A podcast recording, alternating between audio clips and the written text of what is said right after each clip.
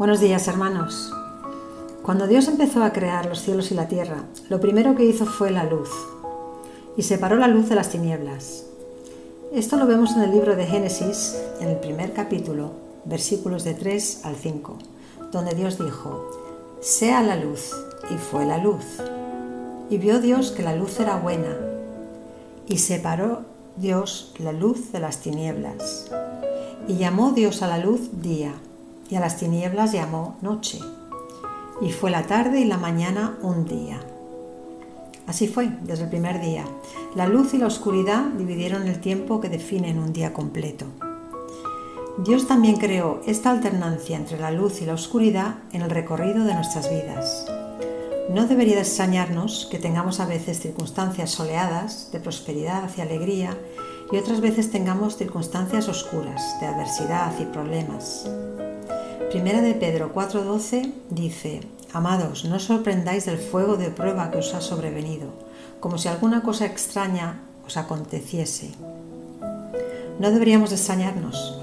Si recordamos nuestro pasado, nos damos cuenta enseguida que todos hemos vivido momentos de pruebas y luego nos hemos sentido liberados de esas pruebas. Hemos vivido momentos de enfermedad y luego hemos visto cómo hemos sanado. Eh, muchas veces hemos vivido momentos de tristeza y luego se ha pasado y hemos estado alegres. Estos son los días y las noches de nuestra vida. Esta es una de las grandes verdades de Dios que no debemos olvidar, y es que el día y la noche no cesarán de alternar ni en el plano espiritual ni en el plano natural, hasta que lleguemos al cielo. Si entendemos esta verdad absoluta, llevaremos mejor los problemas y las situaciones difíciles. Esto es lo que más nos cuesta, aceptar nuestras circunstancias negativas.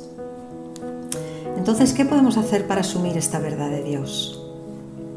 Primero, debemos aceptar de corazón el hecho de que siempre habrá alternancia entre lo bueno y lo malo mientras estemos en este mundo. En nuestra vida siempre tendremos días de sol y también noches oscuras. Debemos aceptar las diferentes situaciones que atravesamos, sean buenas o malas.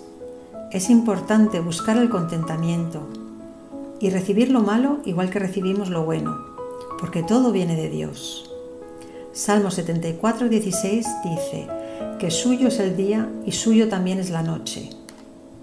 Suyo es la luz y la oscuridad, suyo es lo bueno y lo malo. Todo viene de Dios. Él es el gran creador, él es el único creador y todo viene de Él. Nos creemos muchas veces que la maldad o las situaciones negativas son creación del enemigo, pero no es así. Satanás no crea nada. A través de sus mentiras eh, consigue pervertir lo que Dios ha creado con anterioridad, lo retuerce. Y aunque el enemigo consigue rodearnos de oscuridad, Dios siempre nos rescata y nos trae su luz. Salmo 30, versículo 5 dice, que por la noche durará el lloro y a la mañana vendrá la alegría. Lo segundo que debemos hacer es empezar y acabar nuestros días con gozo, alabando a Dios en la alegría del sol saliente y en la tristeza de la noche. Hay belleza en ambas situaciones y hay que glorificar a Dios por ello. Salmo 92, versículo 2 dice, Anunciar por la mañana tu misericordia y tu fidelidad cada noche. Debemos creer de corazón que la noche es tan útil como el día. Es durante nuestros momentos oscuros cuando la gracia de Dios cae sobre nosotros como una cascada.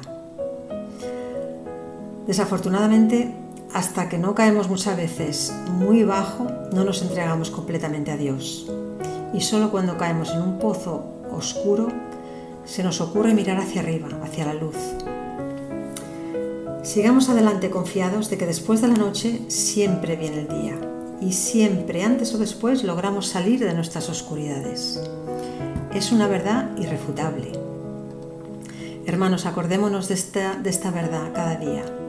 Igual que el arco iris nos, nos recuerda una de las más grandes promesas de Dios, el nacer de cada nuevo día nos recuerda que Dios siempre nos saca de nuestras oscuridades.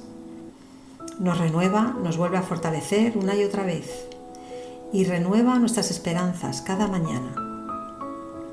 Os deseo un día maravilloso y lleno del amor de Dios. Que Dios os bendiga a todos.